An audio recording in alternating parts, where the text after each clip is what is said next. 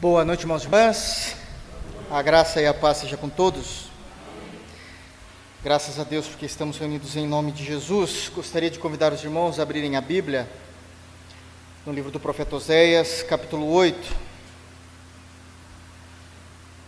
Livro do profeta Oséias, capítulo 8, nós iremos ler e assim expor, se Deus permitir, o versículo, versículos de 6 até 14, que é o último versículo do capítulo. Oséias, capítulo 8, do versículo de número 6 ao versículo de número 14, nós iremos dar sequência nessa série de sermões que temos pregado no livro do profeta Oséias. Amém? Graças a Deus. Todos abriram?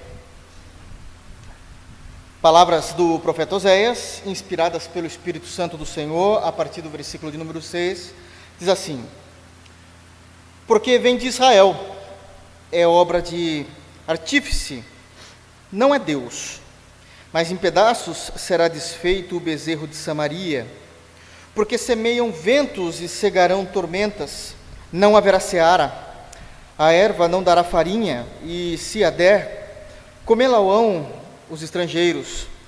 Israel foi devorado, agora está entre as nações como coisa de que ninguém se agrada. Porque subiram à Síria, o jumento montês anda solitário, mas Efraim mercou amores. Todavia, ainda que eles merquem socorros entre as nações, eu os congregarei já começaram a ser diminuídos por causa da opressão do rei e dos príncipes. Porquanto Efraim multiplicou altares para pecar, estes lhe foram para pecar.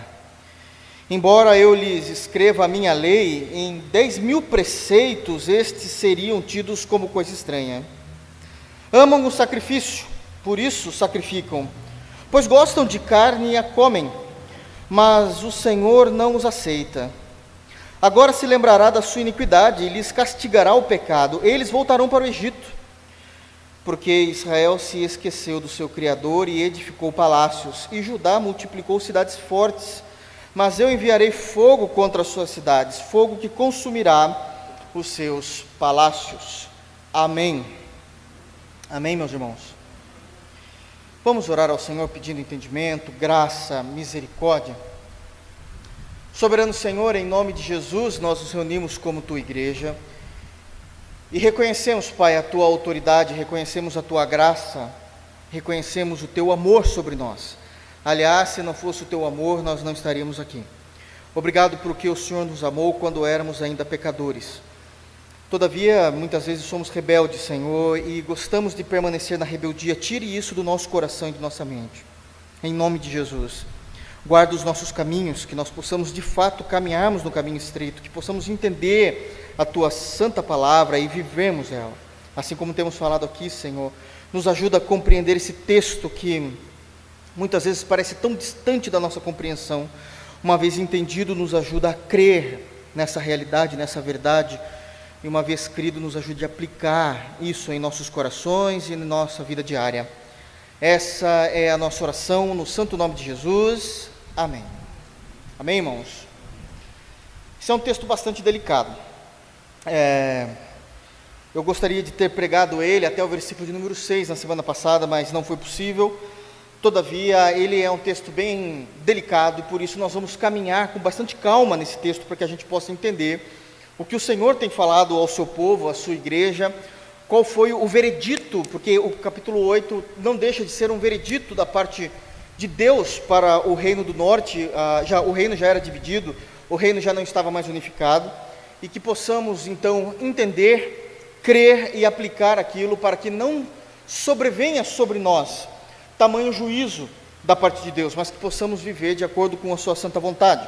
Apenas trazendo aqui algumas considerações importantes, nós sabemos que do capítulo de número 1 até o capítulo de número 3 do profeta Oséias, existe toda uma dramatização é, prática, real, literal, onde o profeta casou com uma prostituta amando de Deus, essa prostituta de nome Gomer, e esse casamento já estava fadado ao fracasso, é uma tragédia por si só, E a compreensão dessa tragédia e desse fado ao fracasso gera algo visto por Deus para representar, dramatizar, através de uma teatralidade, a impureza, a impiedade, a iniquidade, o esfriamento espiritual do povo de Deus para com ele. E tudo isso foi feito através desse casamento, dos capítulos de número 1 até o capítulo de número 3.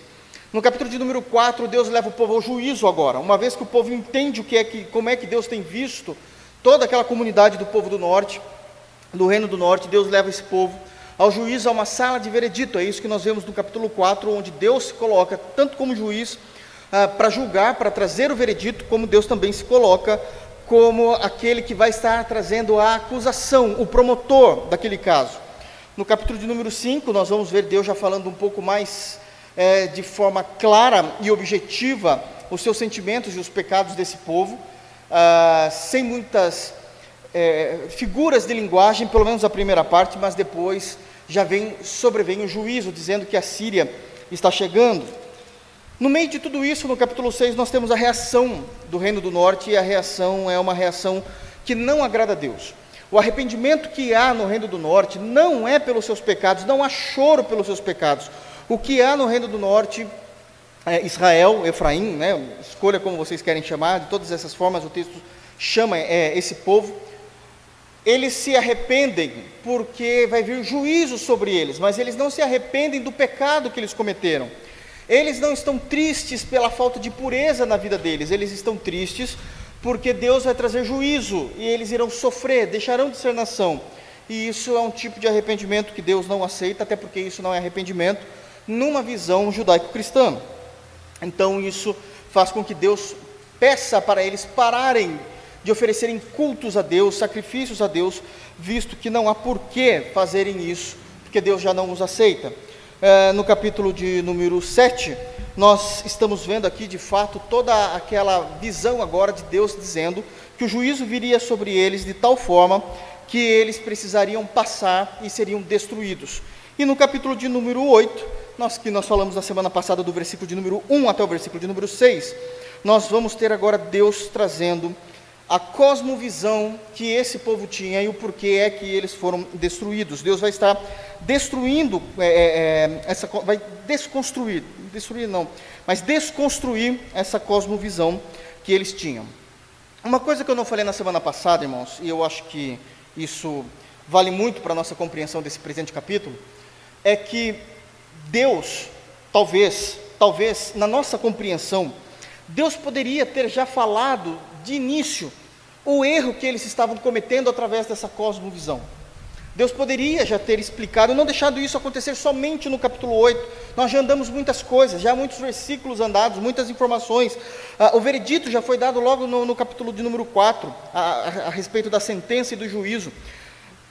Existe uma possibilidade da gente pensar que se Deus já estivesse falando, olha, vocês estão caminhando por caminhos errôneos, e a cosmovisão de vocês, o que é cosmovisão? Às vezes eu falo achando que todos sabem. Cosmovisão é uma maneira é, geral em que o ser humano ele enxerga o mundo.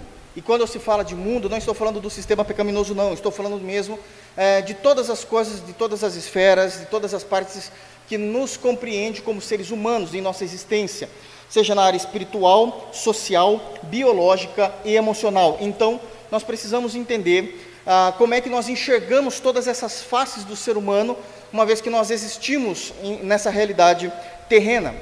E Deus está dizendo que eles estão partindo de uma, uma vez que eles creem de uma forma errada, eles vivem de uma forma errada. Se Deus tivesse falado isso antes, talvez será que isso não tivesse resolvido alguns problemas? Na visão de Deus, não. Na visão de Deus, não. Por quê? Porque Deus não falou claramente, Deus falou pela Sua palavra. Então, essa é uma compreensão que precisa ficar muito clara. Muitas vezes a gente espera que Deus venha, nos pegue pela mão e fale assim: olha, você está cometendo um erro, e até mesmo usando palavras é, é, do século 21, modernas, atuais, dizendo: olha, esse é um erro, você não deveria ir por esse caminho. Não é essa forma que o Senhor trabalha. O Senhor trabalha pela Sua palavra. Deus levantou profetas, Deus levantou a lei, Deus levantou Moisés, Deus fez alianças. Então isso já era o suficiente para entender que toda a nossa cosmovisão tem que ser construída em cima disso. Não muda para a nossa igreja dos tempos atuais ou igreja da nova aliança. Tudo aquilo que nós precisamos ser, entender, compreender, é a partir daquilo que Deus revelou em Cristo. Daquilo que Deus revelou em Cristo. Cristo é o suficiente. E a partir de Cristo, daquilo que nós conhecemos de Cristo, da sua aliança, do dojo doutrinário que nós temos, a partir de Paulo, de Pedro, de João, de Tiago, de Judas, né, que nós temos também nas Escrituras, do autor aos Hebreus, nós precisamos entender de fato o que é que o Senhor espera de nós. Então ali já existe a, a condenação com relação à cosmovisão daquilo que temos feito. Por isso que Deus não se preocupou, se eu posso usar essa palavra, Deus não se preocupou ah, em trazer essa orientação logo de início. Porque Deus trouxe. Deus trouxe através da lei, Deus trouxe através dos profetas, Deus trouxe através de Moisés, e as Escrituras estão aí para isso. As Escrituras estão aí para isso. Amém, irmãos? Como é então que Deus começa a falar a respeito dessa cosmovisão? No versículo de número 1 nós temos duas compreensões, eu só vou citar porque já falamos isso no sermão passado, mas ele vai falar que existiu uma transgressão, uma quebra da aliança, quando ele diz emboca a trombeta, ou seja, aquela trombeta onde já é avisado que o inimigo está vindo, né?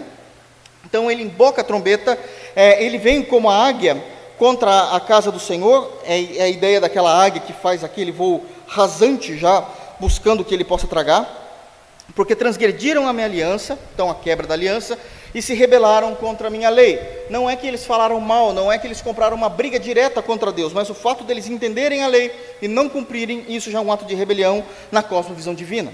Versículo de número 2, eles têm uma confissão mentirosa, porque eles dizem: a, a mim me invocam, Deus está dizendo qual é a reação de Israel, a mim me invocam, nosso Deus, nós Israel, é, nós Israel te conhecemos, e Deus está dizendo: não, não, não, não, porque conhecer não é somente saber a respeito de Deus, mas é viver em Deus, não dá para separar essas duas coisas. Então existe uma confissão dos lábios, mas uma prática mentirosa daquilo que eles confessam, daquilo que eles professam com relação à fé versículo de número 3, também uma prática estranha, uma vez que eles dizem professar a fé. Ah, Israel rejeitou o bem, versículo 3, ah, o inimigo os perseguirá.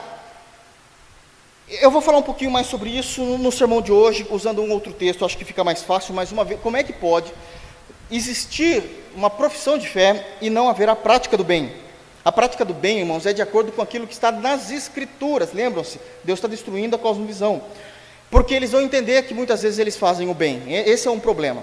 Às vezes eles vão entender, e nós muitas vezes entendemos que estamos fazendo o bem, que não tem problema nenhum, mas está fora de textos que muitas vezes são desconhecidos nossos. Esse é um grande problema, quando a gente norteia toda a nossa vida cristã, nossa vida de fé, baseado em textos, ah, talvez supracitados, até mesmo exaustivamente citados no meio evangélico, porque são conhecidos, e esquecemos que existem outros textos que muitas vezes não são citados, mas têm peso de doutrina e pecamos nisso, porque não conhecemos esses textos e não praticamos essa verdade. Versículo de número 4, ele começa então a destruir mesmo, a desconstruir, perdão, Deus começa a desconstruir toda a cosmovisão, quando fala que Israel estabeleceram reis, mas não era da parte de Deus, constituíram príncipes, mas é, Deus não sabia como, Deus não estava sabendo disso, então toda a parte de governo, eles já tinham quebrado desde a aliança davídica e toda aquela questão que falamos já na semana passada. Ah, na metade do versículo 4 em diante, né, diz: Mas é, é, da sua prata e do seu ouro fizeram ídolos para si, para serem destruídos. Ah, eles também tentaram mudar, criar uma nova teologia e criar uma nova religião, uma nova compreensão a partir deles e não de Deus. Versículo de número 5, também eles começam a construir é, é, no, um novo tipo de adoração, uma falsa religião, é, e por isso eles são chamados, inclusive, de bezerros. Nós falamos isso baseado em Salmo 115, que existe uma maldição sobre isso, que se torne, segundo os seus deuses, aquilo que você adora. Então, o teu bezerro, ó Samaria, é rejeitado, a minha ira se acende. Então, a primeira parte do versículo 5, o teu bezerro, ó Samaria, é rejeitado, isso é uma afronta contra a própria natureza humana. A minha ira, Deus falando, se acende contra eles, é uma afronta contra o primeiro e segundo mandamento, já falamos disso também. Até quando serão incapazes da inocência? E aqui nós ficamos um maior tempo dizendo que não existia essa possibilidade, a não ser que Deus os salvasse. Amém? E foi até aqui que nós falamos. Ok, irmãos? Deu para entender? Que agora a gente vai precisar usar toda essa informação para a gente entender a partir do versículo de número 6. Então Deus está vindo desconstruindo essa cosmovisão. No versículo de número 6, Deus ele vai iniciar de uma forma bem, bem terrível também, uma, uma forma bem, bem chata. Não esperada pelo povo de Deus. Por quê? Porque o Senhor ele vai começar agora a desconstruir a espiritualidade. Deus vai começar a desconstruir a essência daquilo que o povo acredita ser o certo. E não somente a essência, mas a prática do povo. Deus ele está destruindo e realmente é, desabando, implodindo, se eu posso dizer, toda a compreensão da esfera de fé. Depois de, ter, de Deus ter dito no versículo de número 4 que eles estavam aquém do governo de Deus, no início do versículo 4 e no final do versículo de número 4, eles também estão de acordo, vivendo de acordo com a religião que eles entenderam que era melhor, mesmo sabendo dos estatutos, da aliança, mesmo sendo descendentes de Abraão. Tem todo um contexto muito firmado teológico nisso. Ah, Deus os amaldiçoando no versículo de número 5 e dizendo até mesmo que eles são incapazes da inocência. Deus, no versículo 6, vai desconstruir então a realidade e a natureza da fé deles, dessa cosmovisão doentia, pecaminosa, fraca, enferma que Deus tem visto. Olha só como Deus reconhece eles. Porque vem de Israel. O que é que vem de Israel? Esses erros do versículo de número 4 e os erros do versículo de número 5. Porque vem de Israel, é obra de artífice, não é Deus. A realidade de um povo, de todo um reino do norte, onde Deus está dizendo exatamente o seguinte: tudo que vem de vocês não traz o meu nome. Tudo que vem de vocês é puramente obra de suas mãos. Vocês estão mortos. Não há um culto digno, não há uma adoração digna, não há uma postura de um crente digno de mim. Não há mais marcas da aliança. Vocês vivem dentro de uma construção ideológica e teológica que vocês construíram dizendo: não há mal nisso. Deus aceita. Por que Deus aceita? Porque, sei lá, Deus é amor. Então Deus aceita.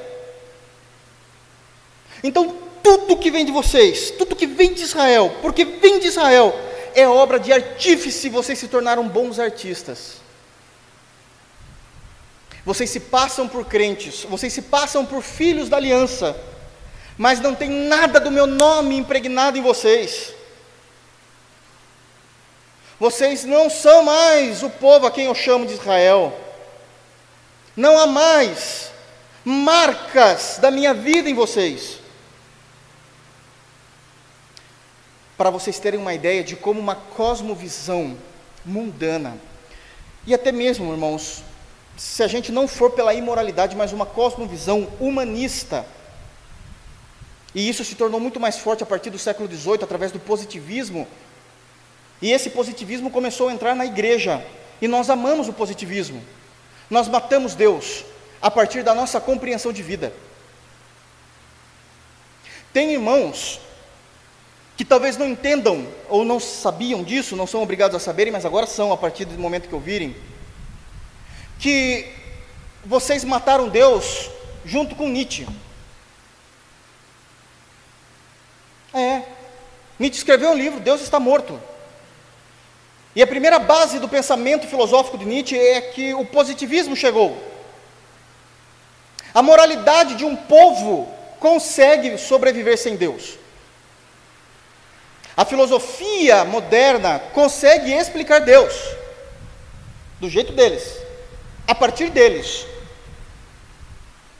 Eles nem, se, se, eles nem são respeitosos para sentarem e lerem as Escrituras.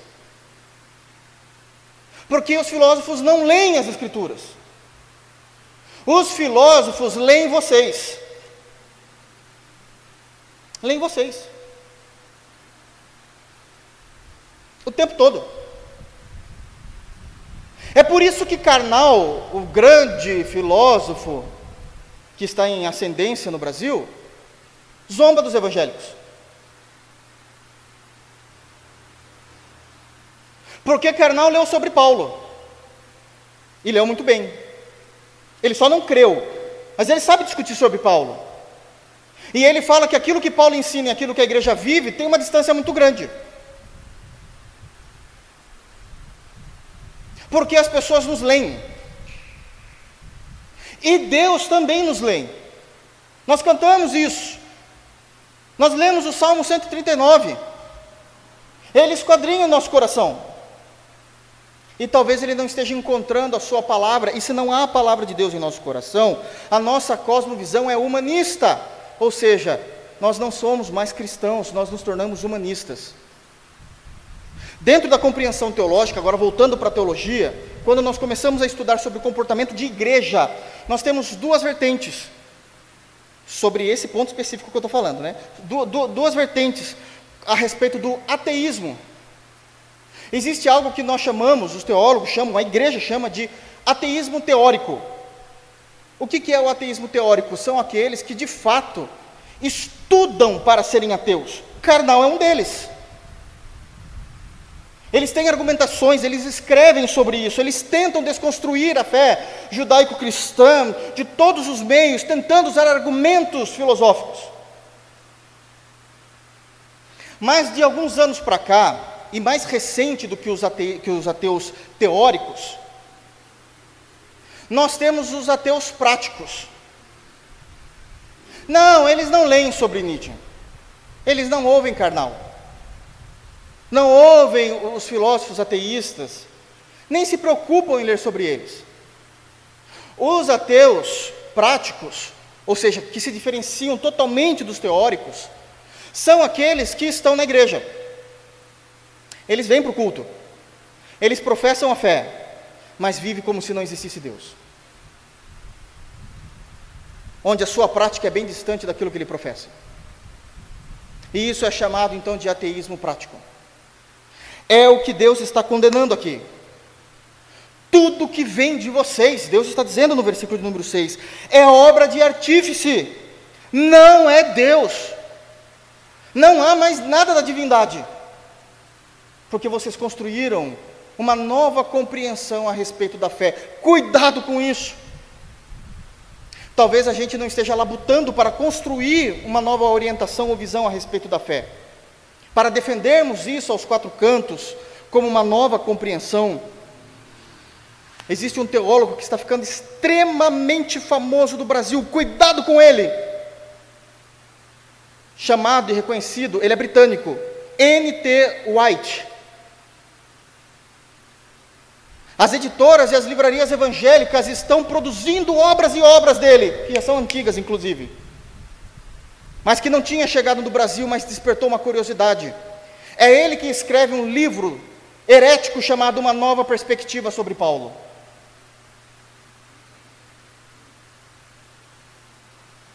Tentando destruir toda a compreensão que o cristianismo teve. É ele que está escrevendo box e mais box de livros. Quer dizer, já escreveu, né? No Brasil que está sendo publicado agora e estão vendendo com promoções e mais promoções, porque todos precisam ler N.T. White. E a nossa e a sua grande compreensão, cuidado com isso. Talvez a gente não seja como ele, mas talvez a gente esteja vivendo a nossa vida como ele. Não defendendo, simplesmente me ocultando e dizendo: Eu sei que é crido assim, mas eu vivo assim. Cuidado para que o Senhor, misericórdia, olhe para nós e diga: tudo que há em nós é uma obra de um artista. Somos bons artistas, mas não há mais Deus em nós. Tudo por causa de cosmovisão. De uma cosmovisão. Ele continua no versículo de número 6, dizendo: Mas em pedaços será desfeito o bezerro de Samaria. Toda religião idólatra toda a essência dessa fé errônea, tudo aquilo que o Reino do Norte estava fazendo naquilo que compreendia a nova fé deles, a nova perspectiva de fé, será destruído e um dia julgado por Deus. E eles foram a partir da Síria, nós sabemos disso. Foi assim que aconteceu no caso deles. Que o Senhor nos livre desse mal. Que o Senhor nos livre desse mal. Porque é exatamente isso que o Senhor está fazendo desde o versículo de número 4 desconstruindo toda uma cosmovisão errada dentro do seu povo. Porque se eu tenho uma cosmovisão errada a respeito da fé, eu vivo de forma errônea. e que Deus nos guarde disso em Cristo Jesus. Deus tem mais algumas reclamações e apontamentos a respeito de cosmovisão a fazer. Mas a partir do versículo de número 7, do versículo de número 7 até o versículo de número 9, de número 9, o Senhor vai começar agora a falar a respeito do seu justo juízo em cima dessa cosmovisão. De como o juízo de Deus, de forma ele será como uma retribuição dessa vida pecaminosa, dessa vida fria, longe dos padrões de Deus, longe da espiritualidade judaica cristã, que muitas vezes nós podemos viver. E Deus então vai trazer aqui algumas informações importantíssimas. No versículo de número 7, e somente no versículo de número 7 por enquanto, Deus vai trabalhar com a questão dessa retribuição de causa e efeito. De causa e efeito. Olha o que é dito no versículo de número 7. Prestem bem atenção no que é dito. Palavras do Senhor Jeová aqui. Porque semeiam ventos e cegarão tormentas. Não haverá seara, a Eva não dará farinha, e se a der, comê-la-ão os estrangeiros. Aqui nós temos pelo menos três informações teológicas importantíssimas do que Deus está dizendo no versículo de número 7. Primeira informação teológica e doutrinária do que Deus está dizendo no versículo de número 7. Toda colheita é da mesma natureza da semeadura. Toda colheita tem a mesma natureza, pertence à mesma natureza da semeadura. É o que diz o início do versículo. Vocês estão semeando ventos, vocês cegarão tormentas. Não dá para querer esperar algo de Deus se a minha vida é semeando algo fora do Evangelho, diferente daquilo que Deus se alegra. Deus é o justo juiz e manterá o seu juízo para que o teu nome seja santificado, mesmo que seja na nossa tormenta nós iremos de fato colher aquilo que temos plantado. Existe uma palavra tão séria a respeito disso no Novo Testamento, lá em Gálatas capítulo 6, versículo 7, que diz assim: De Deus não se zomba. Eu sei que a ideia de zombaria é como se a gente estivesse desprezando Deus, agindo com cinismo, com sarcasmo, ou até com uma zombaria clara e direta. Não é desse tipo de zombaria que Paulo está dizendo lá em Gálatas 6,7. Paulo está dizendo que o fato de eu entender o que Deus quer e não viver o que Deus quer é uma zombaria, porque isso está em Gálatas. E o capítulo 1 de Gálatas é o fundamento de toda a carta. E o fundamento do capítulo 1 diz o seguinte: que Paulo, Paulo vai dizer com essas palavras: Estou maravilhado que em tão pouco tempo vocês passaram desse evangelho para outro evangelho. E aí ele já traz uma informação do que isso significa. Aliás, não é outro evangelho, é uma anátema. Então existe um corpo doutrinário, existe uma nova aliança. E tudo que contém a nova aliança. E se eu saio disso, eu zombo de Deus. Se eu fugir disso, eu zombo de Deus. Se eu não tenho as devidas preocupações com a nova aliança, eu zombo de Deus. E aquilo que eu semeei, eu irei colher. Eu irei colher eu irei colher. Então, o primeiro ponto teológico do versículo de número 7 é exatamente isso. Toda colheita tem a mesma natureza da sua semeadura, daquilo que foi semeado. Mas não é só Paulo que diz isso. Tem muita coisa para dizer só nesse primeiro ponto, estou correndo aqui. Mas eu gostaria que os irmãos abrissem a Bíblia em Mateus, por favor, palavras de Jesus, do nosso Senhor. Mateus capítulo 7.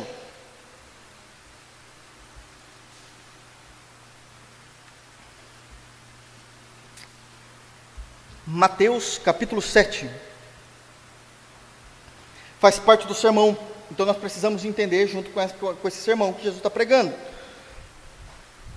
E Jesus vai trazer algumas orientações para o seu povo de como nós devemos se representar, se comportar dentro do reino de Deus na nova aliança. Então existe um entendimento que Jesus vai tratar disso, que é extremamente parecido com o que o profeta Oséias profetizou, que está de. Aliás, é Paulo que está de acordo com o que Jesus falou. Mateus capítulo 7, versículo de número 18. Vamos ler o 16 primeiro? Eu acho que fica mais fácil. Mateus capítulo 7, versículo de número 16. Presta atenção no que Jesus está ensinando nesse sermão, do que ele está pregando. Mateus 7,16. Pelos seus frutos os conhecereis. Primeiro, não existe anonimato no reino. Eu estou dizendo isso porque certa vez um irmão me questionou, em sinceridade, e ele falou o seguinte: Pastor, eu tenho um pouco de dificuldade com esse negócio de fruto. Ah, é, irmão, por que, que você tem um pouco de dificuldade com esse negócio de fruto, né? Ele falou: Não, eu quero ter frutos, não é isso não. Um irmão de Deus mesmo. Só que assim, o mesmo Jesus que fala que quando eu vou fazer uma coisa, que a minha mão esquerda não sabe o que a direita fez, é, é o Jesus está falando que tem que dar fruto. E as pessoas precisam ver, porque se as pessoas não verem esse fruto, eu não sou reconhecido. Falaram também que Jesus está falando de coisas diferentes. Jesus está falando de coisas diferentes. Então já vamos estabelecer isso aqui. Quando Jesus falou que se a gente fosse ajudar alguém, fazer algo pelo alguém, que a nossa mão esquerda não saiba o que a direita está fazendo, Jesus estava criticando uma postura específica dos fariseus. Uma postura específica dos fariseus que ia lá e fazia todo mundo, ele tinha que ser o centro da atenção. Olha, eu estou ajudando alguém porque esse alguém não pode, e se não fosse por mim, essa, esse, esse camarada aqui ia morrer. Não, isso Jesus critica mesmo. Isso Jesus critica. Mas o ato das pessoas levarem a oferta no templo, na vista de todo mundo, Jesus não criticou. Porque a intenção era outra. Aliás, ele chamou a atenção dos seus discípulos, dizendo: Você viu aquela, aquela viúva? Você viu quanto que ela deixou? Porque ele estava olhando. Ele estava olhando. Então a gente não pode confundir alhos com bugalhos.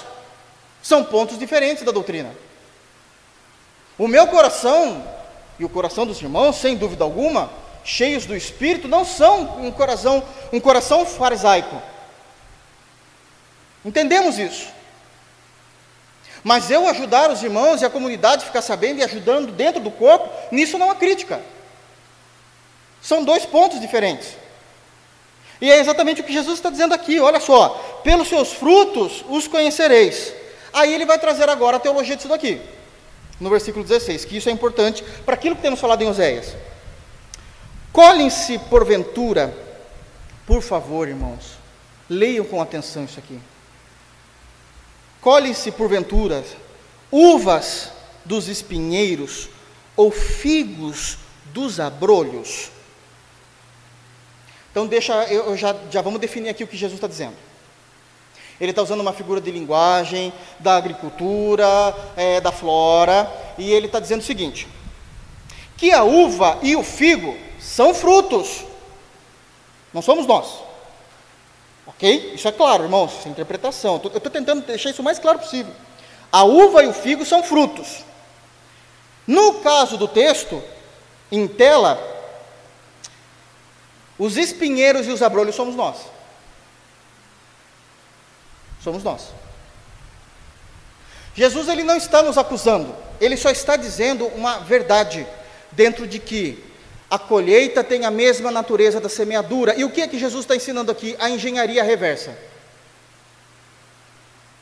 Porque é ser inteligente saber fazer a engenharia reversa do texto. Jesus está falando do outro lado da moeda. No versículo 18 ele vai falar da mesma moeda de Oséias, mas no versículo 16 ele está falando do outro lado da moeda. O que é que Jesus está falando aqui? Não espere colher aquilo que você não plantou. Não espere. Exemplo: dois amigos se conhecem há muitos anos de infância. Uma ilustração, irmãos. Se conhecem há muitos anos de infância. Ambos caminham juntos, mas ambos, sendo amigos, sei lá, até irmão de fé, tem as suas responsabilidades e tem a sua maneira de encarar e de viver a vida. A vida vai fazer com que eles tenham futuros diferentes, cada um mediante os seus méritos. A distância vai começar a aparecer conforme foram, forem amadurecendo como seres humanos e como adultos. Isso é natural. Isso é natural. Mas qual é geralmente a cosmovisão humanista? Eu tenho o mesmo direito que ele. Não, você não tem, meu irmão. Você não tem. Eu não estou entrando em questões políticas aqui, irmãos. Não estou entrando em questões daquilo que as políticas públicas deveriam fazer pela nação como em questões sociais. Não estou falando disso. Eu estou falando de mérito humano. Ah, pastor, mas tem várias variantes. Também não estou entrando nisso. Eu sei que existem várias variantes, mas a maioria das pessoas não, não, não está muito preocupado com essas variantes, não. Quer ficar jogando futebol mesmo. Quer ficar jogando futebol. Até porque a pessoa que muitas vezes conquistou algo tinha as mesmas dificuldades. Não tinha uns privilégios diferentes. Eu sei que tem pessoas que têm, mas não é esse o caso.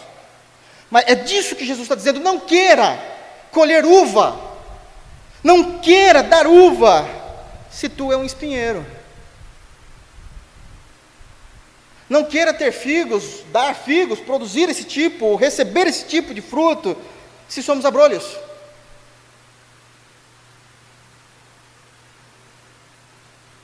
Nós dependemos da bênção de Deus, mas Salmo 116 diz o seguinte: Os céus são os céus do Senhor, mas a terra Deus deu aos filhos dos homens.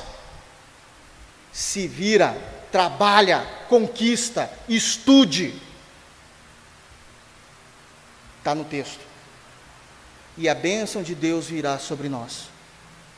A bênção de Deus Existem situações que o nosso estudo, que o nosso diploma, que o nosso conhecimento não tem o que fazer, aí a gente espera o um milagre mesmo. E a gente levanta os olhos para os céus e a gente sabe de onde vem o nosso socorro.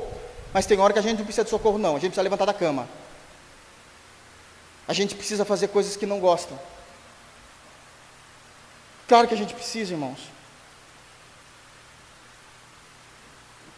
Eu não consigo desqualificar uma pessoa que conseguiu entrar em uma das melhores universidades, por exemplo, do país, sabendo e conhecendo a vida dela, e eu sei o quanto aquela pessoa ralou e sabendo que os pais dela sempre viveram de salário mínimo, por exemplo.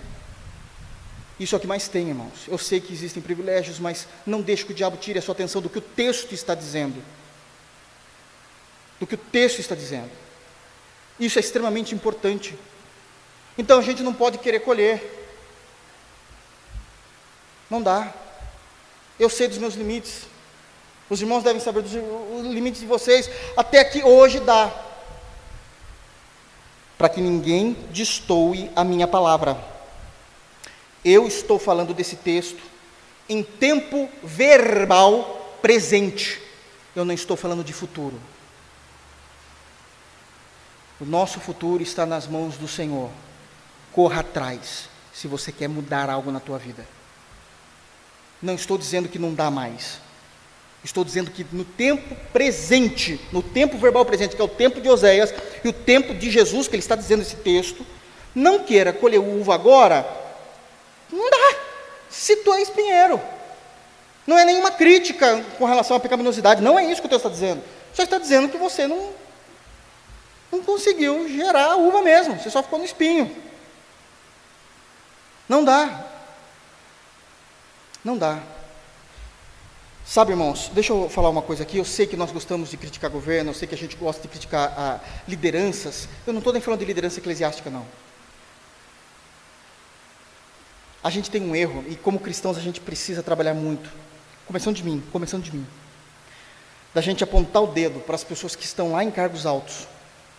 Como se a gente literalmente soubesse o que acontece lá em cima como se a gente entendesse as cobranças que aquelas pessoas lá em cima têm também.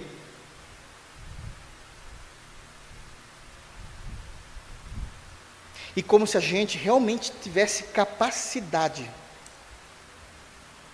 para estar naquela posição. Começando com conhecimento de idiomas, muitas vezes, conhecimento técnico. Você quer ver uma coisa que, que, que não adianta, não é nem questão de conhecimento técnico. Você quer ver a capacidade e a habilidade do cara? O cara pode ter uma carteira de cliente que tu nunca vai conseguir abrir. A empresa vai amar esse cara. É assim que funciona, irmãos. A gente não pode fugir da realidade, é o que Jesus está dizendo aqui. E o reino do norte não entendeu isso. E nem o reino do sul, mas o reino do sul é para depois. Não entendeu. Como o reino do norte e o reino do sul viveram? numa espiritualidade errada e sempre esperando o milagre. Só que a palavra para Josué, que substitui Moisés na liderança, é: trabalhem. Não vai haver mais maná. Trabalhem. Trabalhem. Esse trabalhar não é só o trabalhar profissional, irmãos, é em nossa vida para que a gente possa produzir esses frutos. Agora vem a engenharia normal, que não é reversa, versículo 18. Jesus ainda continua falando. Não pode, ó, ó, isso aqui é doutrina, ele está falando, não pode, não pode, ok, irmãos? Não pode no grego é não pode, ok? Não pode a árvore boa, então ele está qualificando aqui a árvore agora. Produzir, é, é, perdão, é isso mesmo, não pode a árvore boa produzir frutos maus, porque é outra natureza, não pode. A colheita tem a mesma natureza da semente. Oséias já tinha falado disso, pelo Espírito do Senhor. Versículo 18, ainda continuando. Nem a árvore má produzir, o que, irmãos? Frutos bons. Então, primeiro, não espere uva de espinheiros e não espere figos de abrolhos. Precisamos ser inteligentes para não cobrarmos isso da parte do Senhor. Mas também, uma vez que nós somos vistos como árvores boas, é uma impossibilidade, por definição, não produzirmos bons frutos, porque essa é a doutrina. Da mesma forma que a árvore má vai produzir frutos maus. Vai produzir. Então Jesus está falando disso, Paulo está falando disso, Oséias está falando disso. Existe essa compreensão. Existe. Isso é uma questão bíblica e que precisamos entender. Então, esse é o primeiro ponto, aliás, né, do versículo 7 é o primeiro ponto. Segundo ponto, então o primeiro é isso. Toda colheita tem a mesma natureza da semeadura. Segundo ponto teológico do versículo 7, voltando para Oséias, por favor, por favor. Oséias 8, 7. Toda colheita, isso é um ponto teológico aqui do versículo 7, está aqui no texto, ó. Toda colheita, toda colheita, ela é mais abundante do que a semeadura. Você semeou o vento, você vai, você vai cegar tempestade. Eu me lembro dessa historinha. Eu aprendi quando criança na escola. E depois eu fui ver isso na, na prática lá no sítio da minha família. Você, no caso, por exemplo, de, do milho, é, uns grãozinhos e nasce todo aquele milharal com várias espigas e cada espiga tem muito grão. Você está semeando o quê? Você vai colher em abundância o que semeia. Você vai colher em abundância. O reino do norte semeou ventos, vai colher tempestade. Não tem como fugir disso, irmãos vai colher tempestade, tormenta. E isso é algo que precisamos também estar atentos para isso. Da mesma forma que se o nosso fruto e o nosso empenho for bom, teremos a bênção e a dádiva de Deus em maior proporção. É Deus que determinou assim. É Deus que determinou assim. Inclusive no trabalho no reino. Lembram-se? Lembram-se lá do trabalho no reino? No trabalho no reino, você tem dois talentos, você tem que devolver quatro. É mais abundante. Com relação a você trabalhar também no reino incessantemente, a sua semente pode dar 30, 60 e até 100 vezes mais. Isso não tem a ver com oferta, como alguns falam. Isso tem a ver com o seu trabalho ao reino. Porque é mais abundante. E assim foi. Eu sei que existe uma, um outro ponto teológico a ser estudado no que eu vou falar agora, porque Deus é infinito, então todos os atributos de Deus são infinitos e tudo aquilo que Deus faz é. Eu, eu sei disso, eu sei disso. Mas é o que muitas pessoas não conseguem entender. Um ser humano vive, sei lá, em média 80, 90 anos, e ele é ímpio, então ele foi pecador 90 anos, aí ele morre, ele vai sofrer a eternidade? É. É. Já estava isso nos textos bíblicos. Porque a colheita é mais abundante do que a semente. Já estava no texto. E você acha que você foi crente quanto a eternidade toda? estou falando de vida de igreja, estou falando que você foi crente. Ô oh, Senhor, fui os últimos cinco anos da minha vida, você vai ter eternidade também, meu irmão. Cuidado para não querer ver o salário que Deus paga para ninguém. Lembra-se daquela parábola, né? O salário, é, o salário é dele. Ele faz o que ele quer com esse salário. Graças a Deus pela eternidade em Cristo. Terceiro aspecto teológico do versículo 7. Toda colheita vai existir. Pode ser que nos âmbitos profissionais da vida, nos âmbitos ministeriais, você não tenha isso. Mas na vida e no reino espiritual, sim. Toda colheita é certa. Diz o texto, versículo 7: Porque semeiam ventos e cegarão tormentas. Qual o resultado do que eles plantaram? Agora na prática, e não na figura de linguagem. Não haverá seara. Vai vir a fome sobre vocês. E isso tem, é, é um juízo muito propício. Talvez para nós não faça muito sentido, mas quando eles deixaram de adorar a Deus, eles pediam a provisão e a prosperidade, a comida, eles agradeciam a comida que eles comiam a outro Deus. A outro Deus, não era mais o, o nosso Senhor. Então Deus falou: então ele que dê comida, porque eu vou cessar a comida de vocês. E a gente sabe que não ia acontecer isso. E eles ficaram com fome. Mas como o juízo pouco é bobagem, não veio só a fome, veio a pobreza. Continua dizendo no versículo 7: A erva não dará farinha, e se a der, comê-la-ão os estrangeiros. Então, vai haver a pobreza. Aquilo que foi semeado não vai existir. Vocês vão colher fruto do que vocês fizeram. E de como fizeram, com a cosmovisão que vocês fizeram. Porque eles foram lá, irmãos, e, e plantaram certinho. Eles abriram a terra, regaram a terra, colocaram o grão, colocaram a semente. Eles não erraram nisso. Então por que, que Deus vai deixar eles com fome? Se eles plantaram certo, eles têm que comer. Deus está dizendo não. Mas como não? Eu, eu, fiz o certinho, eu reguei no tempo certo, no período certo, na época certa. Os alimentos têm isso, né? Na época certa foi plantado. E Deus diz, mas a cosmovisão de vocês era outra. Não era minha. Então a erva não vai dar. Porque quem determina isso sou eu. E se der, não é vocês que comem, vocês serão explorados os estrangeiros, leia-se a Síria, que vão comer do que vocês plantaram.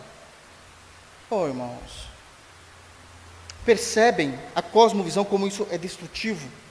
Versículo de número 8. Eu quero muito terminar isso aqui. Vamos lá. Versículo de número 8. Do versículo de número 8 a 10, irmãos, agora Deus vai continuar com essa mesma compreensão do versículo 7, só que agora de forma mais clara. Tirando agora a, a, as figuras de linguagem, de ensino ele vai trazer de forma mais clara o juízo, como que isso vai acontecer. Não foi só a erva, caso tenha dado, que os estrangeiros que a Síria comeu. Foi todo o reino que foi devorado. Versículo 8. Então agora está nas, nas claras aqui, né? Israel foi devorado. Agora está, está entre as nações como coisa de que ninguém se agrada. Então, olha só, início do versículo. Não foi o que vocês plantaram que não vingou, nem o reino vingou. Vocês estavam em outra. E eu não tenho, vocês quebraram a aliança, eu já não tenho mais compromisso com vocês. Não foi o milho que não, que não, brotou, o cereal que não nasceu. Foi vocês que foram derrotados como um todo, vocês foram devorados como um todo. Vocês passaram a ser o alimento da Síria.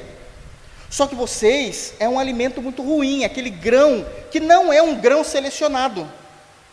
Isso é, isso é vergonhoso, né? Vocês não são um grão selecionado, vocês não são um grão tipo 1. Vocês não são aquele grão vistoso que se torna até mais caro no mercado. Vocês vocês perderam a humanidade. Deixa eu explicar isso. Na visão da Trindade, a humanidade é aquela que nós vemos em Jesus. Aquele é o verdadeiro e o homem correto. Aquele é o padrão. Todavia, no Antigo Testamento, eles não tinham Jesus de uma forma clara. Então, a humanidade deles estava baseada na lei. A lei apontava para o Cristo, a lei servia de aio, de condutor a Cristo.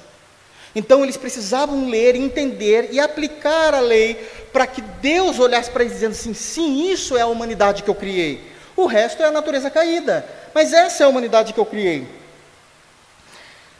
Deus, vendo que eles realmente não estavam de acordo com os mandamentos e com a lei, Deus se refere a eles como coisa, tira a humanidade. Algumas Bíblias, tentando deixar isso menos agravante, traduziu como vaso, mas a palavra hebraica é coisa. Por que, que algumas Bíblias traduziram como vaso? Porque tem vaso para desonra, e aí eles esperam que vocês entendam. Nem sempre é assim. Então, o correto, de fato, é coisa. É, olha só, Israel foi devorado. Agora, Israel, o reino do norte, está entre as nações como coisa. Vocês são ruins, vocês não são nem, nem grãos selecionados. Como coisa que ninguém se agrada. Nem para ser escravo vocês prestam. Está no texto, irmãos, eu não posso esconder. Por isso que eu falei que era muito delicado. Porque Deus está dizendo que uma cosmovisão errada destrói a humanidade que há em Cristo em nós. Nós passamos a não viver o padrão de Cristo, passamos a viver o padrão que nós elaboramos em nossa mente. E isso é muito sério. Então a palavra nos chama de coisa. Está escrito. Está entre as nações como coisa que ninguém se agrada. Aí vai dizer por quê que ninguém se agrada? Versículo 9. Porque subiram à Síria e aí a essência do povo de Deus deixou de existir. Por quê? Porque o jumento montês anda solitário. O jumento montês, ou até mesmo uma cabra né, das montanhas, não entenda exatamente como o jumento que a gente conhece aqui no Brasil, aqui está falando mais de, de, de, uma cabra, de um bode é, das montanhas. E eu não vou entrar na minha cabeça nerd aqui, mas eu já pensei em um aqui, mas é um animal das montanhas eles, além de serem extremamente resistentes, porque eles são resistentes ao frio, eles são resistentes a baixas temperaturas, no sentido de conseguirem sobreviver a dificuldades, a nevascas, eles conseguem viver ao oxigênio rarefeito, porque eles estão acima, muito acima do nível da superfície da Terra. Então lá o oxigênio, o ar é mais rarefeito e ainda eles têm essa habilidade. E outra, eles sempre caminham em bandos porque eles entendem que eles são um só. Isso é a igreja. Suportar as dificuldades, vivendo num mundo cheio de pecado, que é o que a gente respira dia e noite, o pecado, não, não pecando, lutando contra esse pecado, e a gente anda em bando mesmo, porque a gente é o corpo, cujo cabeça é Cristo. Mas quando a gente perdeu a nossa identidade em Jesus e esse reino do norte perdeu a identidade em Jeová, nós nos tornamos solitários. Nós não fazemos mais parte do povo. Nós não fazemos mais parte da aliança. O jumento montês anda solitário. E ao invés de haver arrependimento, porque sempre houve oportunidade até chegar a esse ponto da história, ao invés de haver o arrependimento que o Senhor sempre traria com maior alegria a sua misericórdia, eles decidiram mercadejar as alianças, os amores e tudo que eles têm.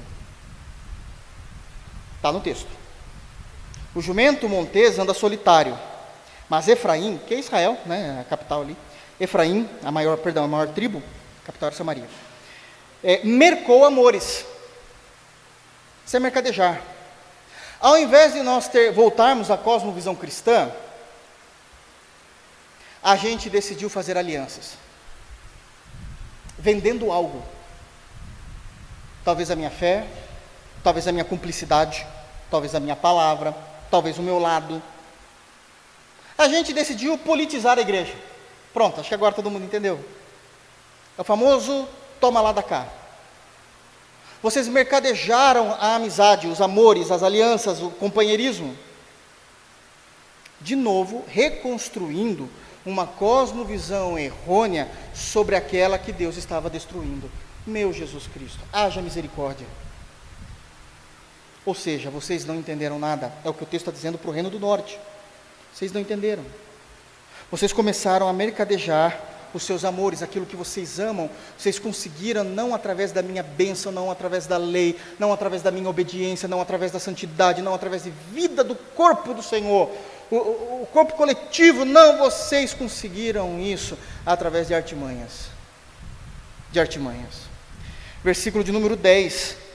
Todavia, Deus dizendo, uma resposta ao versículo de número 9, a conduta errônea dessa cosmovisão, todavia, ainda que eles merquem, ou mercadejem, né, é, socorros entre as nações, esses socorros são as alianças, é, eu vou congregar vocês num lugar só, é a Síria mesmo, não vai ter jeito. Eu vou levar todo mundo para a Síria, e vocês já começaram, é que vocês não estão percebendo, esse é um problemão, vocês não estão percebendo, mas vocês já começaram, o reino do norte, vocês já começaram a ser diminuídos por causa da opressão do rei e dos príncipes. Vocês estão morrendo. Talvez a gente não esteja falando de uma nação aqui mais. Nós somos igreja. A igreja não é uma nação. A igreja é o povo de Jesus espalhado em várias nações. Talvez a nossa fé a nossa conduta, a nossa fidelidade, a nossa santidade, o nosso carinho, nosso carisma pelas Escrituras, pela nova aliança, nosso compromisso, já esteja diminuindo e a gente não esteja percebendo.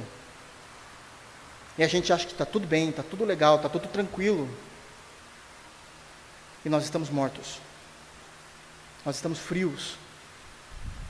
Nós temos sido bons artistas, de acordo com o versículo 6, mas não há nada de Deus em nós. Por isso a cosmovisão cristã é extremamente importante, irmãos. Por isso.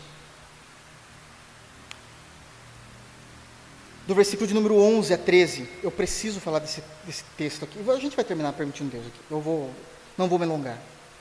Do versículo de número 11 a 13, depois de Deus trazer os erros, desconstruir a cosmovisão que ele fez do 4 né, ao 6, de falar do versículo 7 aí até o versículo 10, falando das reações às nossas ações erradas por causa da nossa cosmovisão,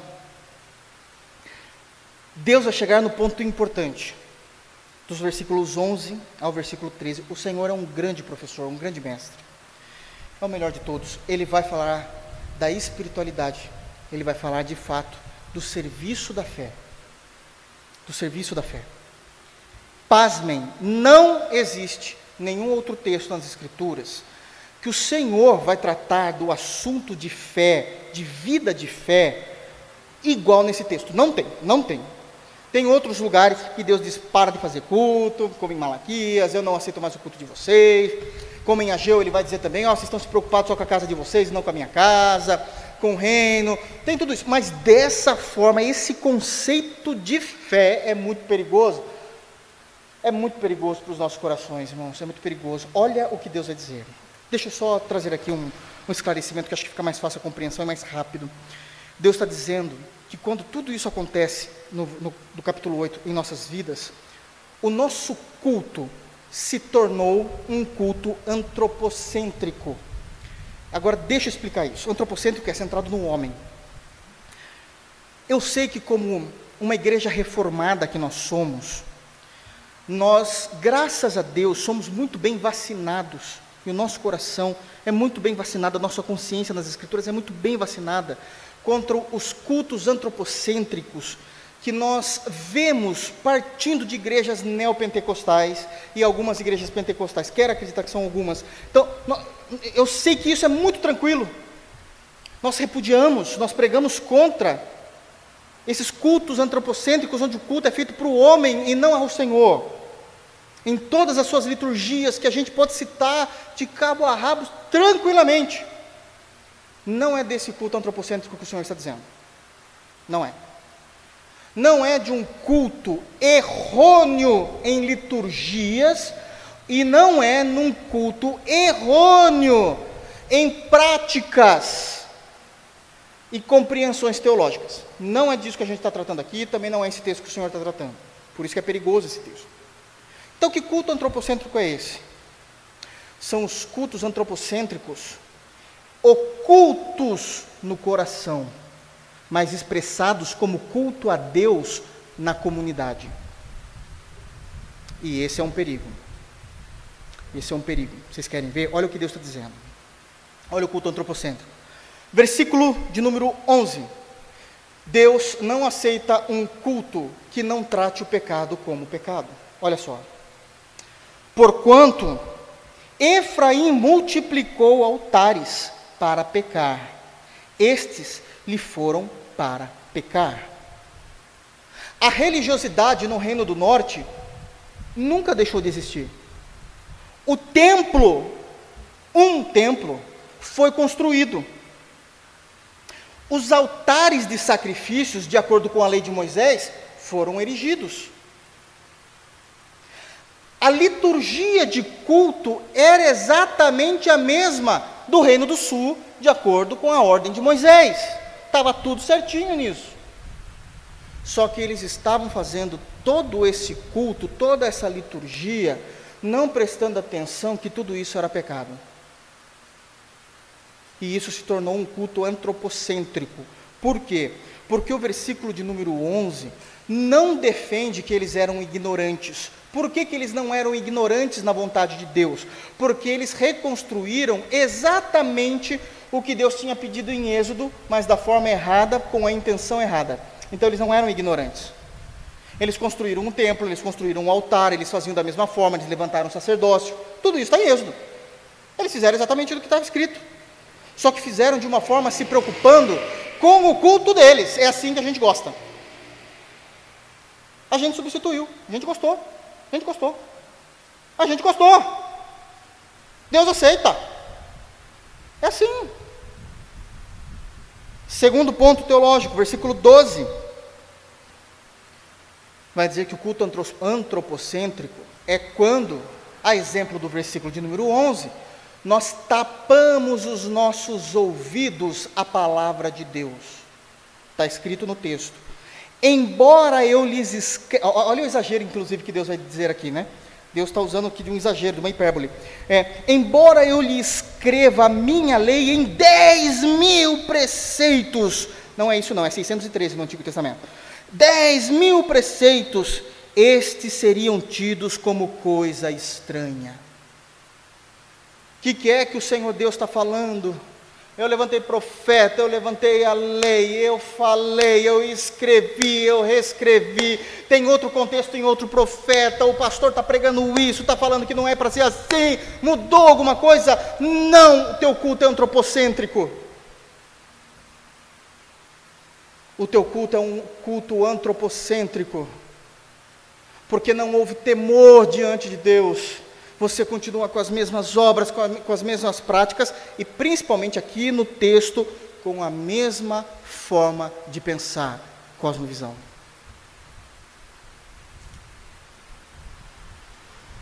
Com a mesma forma. Eu, é, Deus dizendo: Eu posso escrever 10 mil preceitos.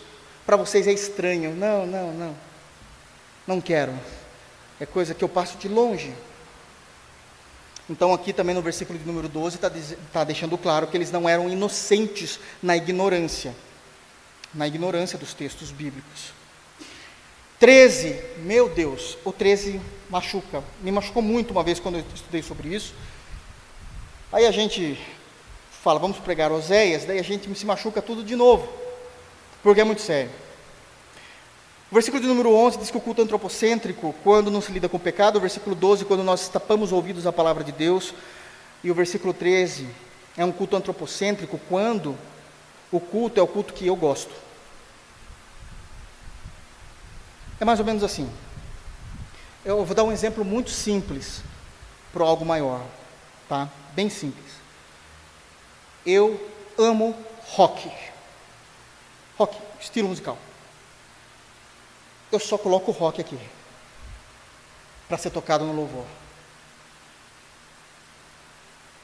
Eu gosto das coisas assim, então só fa... olha o que Deus está dizendo aqui, irmãos. Eu, eu não estou acrescentando que o Espírito Santo faça vocês entenderem isso. Versículo 13. Amam o sacrifício. Está falando dos sacrifícios aprendidos lá em Levítico. Vocês amam, não está dizendo que vocês são contra. Aquele povo ama o sacrifício. Por isso sacrificam, pois gostam de carne e a comem. Vocês amam vir ao culto. Vocês amam o momento do louvor, é tão lindo. Deus fala comigo, não duvido. Eu amo, odeio o pastor, mas até que ele prega mais ou menos teologia. Então, então Estou pregando para vocês, irmãos. Como alguém já me disse, para onde eu vou? Eu não sei, só larga do meu pé então, meu amigo. Me deixa em paz para eu fazer a obra de Deus.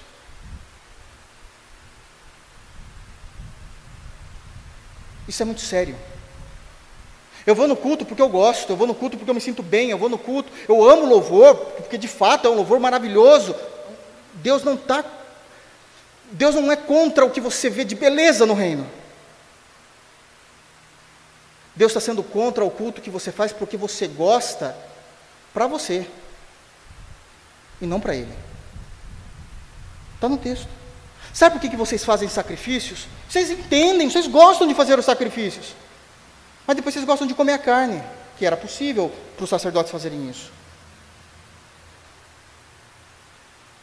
É disso.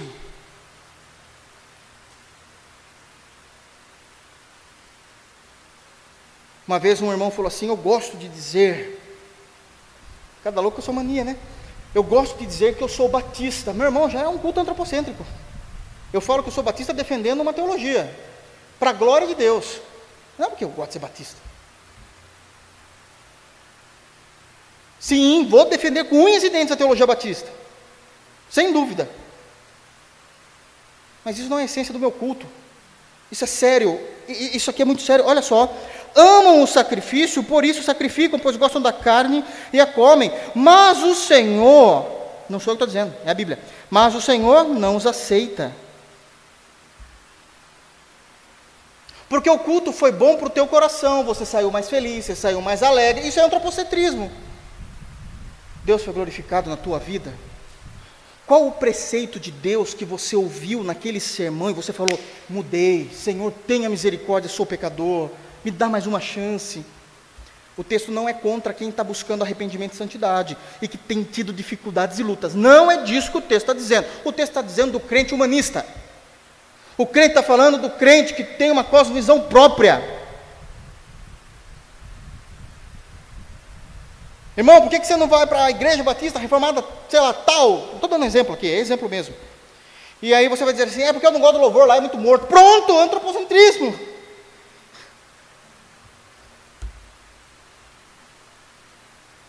Porque se for de fato pela palavra, a gente vai até onde os irmãos cantam só no gogó. Nossa, essa é, é meu avô que falava assim, então não atualizei aqui meu, meus verbetes. Cantam a capela. A gente faz isso. Porque é por Cristo. Me lembro de um irmão que chegou para mim também e falou: Pastor, da onde eu vim, a nossa igreja, a igreja a nível de templo, ela tinha muito mais recursos que essa igreja.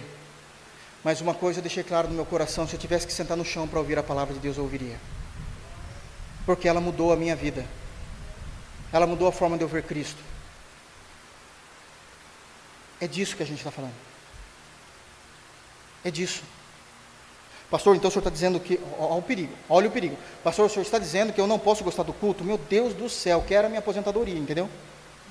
Não, não é isso que eu estou falando, irmãos, em nome do Senhor Jesus. Eu estou falando de cosmovisão errada. Se eu amo o culto, porque eu vou para o culto, para a glória de Deus, e eu amo a glória de Deus, tu está no caminho certo. Tu está no caminho certo. Caso contrário, eu, eu, Deus, né? Não aceito. Agora vem, vem o resultado disso. Se lembrará da sua iniquidade, Deus vai se lembrar, porque Deus vê o versículo é, 11, 12 e 13 como iniquidades. Se lembrará da sua iniquidade e lhe castigará o pecado. Eles voltarão para o Egito. Eles nunca voltaram para o Egito, irmãos. Voltar para o Egito significa que eles iriam estar no mesmo estado social que eles estiveram um dia no Egito situação de escravidão. Na Síria,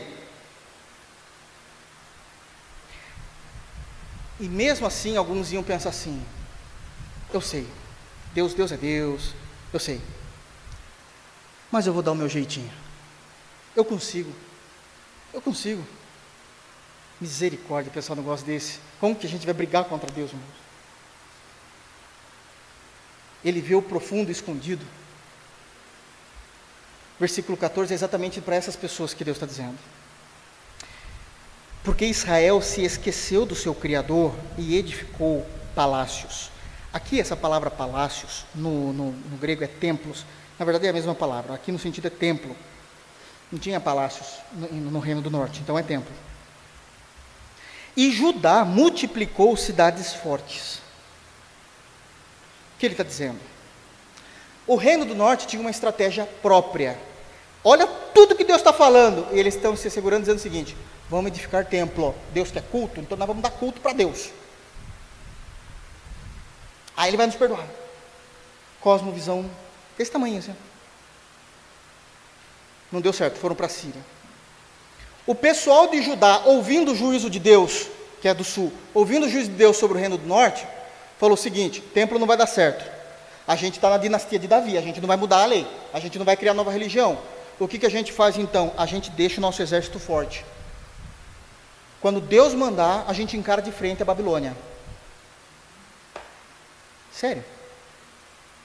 Cadê o Reino do Sul? Não existe mais. Para vocês verem como o arrependimento tem que ser fruto do Espírito. Ah, pastor, na última hora a pessoa se arrepende. Se arrepende do pecado ou se arrepende de medo de morrer? Tem uma diferença enorme. O arrependimento é obra do Espírito eles tentaram se refugiar longe dos braços do Senhor e continuaram na sua cosmovisão. O reino do norte, nos seus cultos prestados, que Deus já tinha acabado de dizer, eu não, não aceito. E o reino do sul, preparando o exército, dizendo assim: quando quebrarem a porta aqui de, de, de Judá, a gente está preparado. Não estava, não. Estava, não. Sacrificaram até um porco no altar de sacrifício como vergonha para Israel, humilhando a fé de, de, de Judá. Humilhando. Alguns foram para a fortaleza, isso é história. Deixa eu só falar, não está aqui, eu vou terminar. Alguns do povo do, do, do sul, fugindo desesperado com suas famílias, mais ou menos 3.500 pessoas do, do, do povo do sul, fugiram para a fortaleza de Massada tentando escapar de Babilônia, Medo-Persa e todos esses impérios. Como se Deus deixasse tudo tranquilo. E a fortaleza de Massada eles conseguiam viver muito bem, porque foi uma fortaleza feita por Herodes é, primeiro, né, o, o grande ali. E tinha muitas provisões, tinha água em abundância na fortaleza de Massada, era um lugar alto. E o Império Romano não conseguia entrar. E eles estavam lá bem, até que o Império Romano começou a fazer uma rampa de terra, jogando terra e conseguiam subir. E ali eles viram que realmente eles não iriam conseguir contra, é, lutar contra o juízo de Deus. E eles fizeram algo que na história isso ficou como algo nobre. Eu não entendo isso como algo nobre, mas na história ficou. Eles tomaram uma decisão.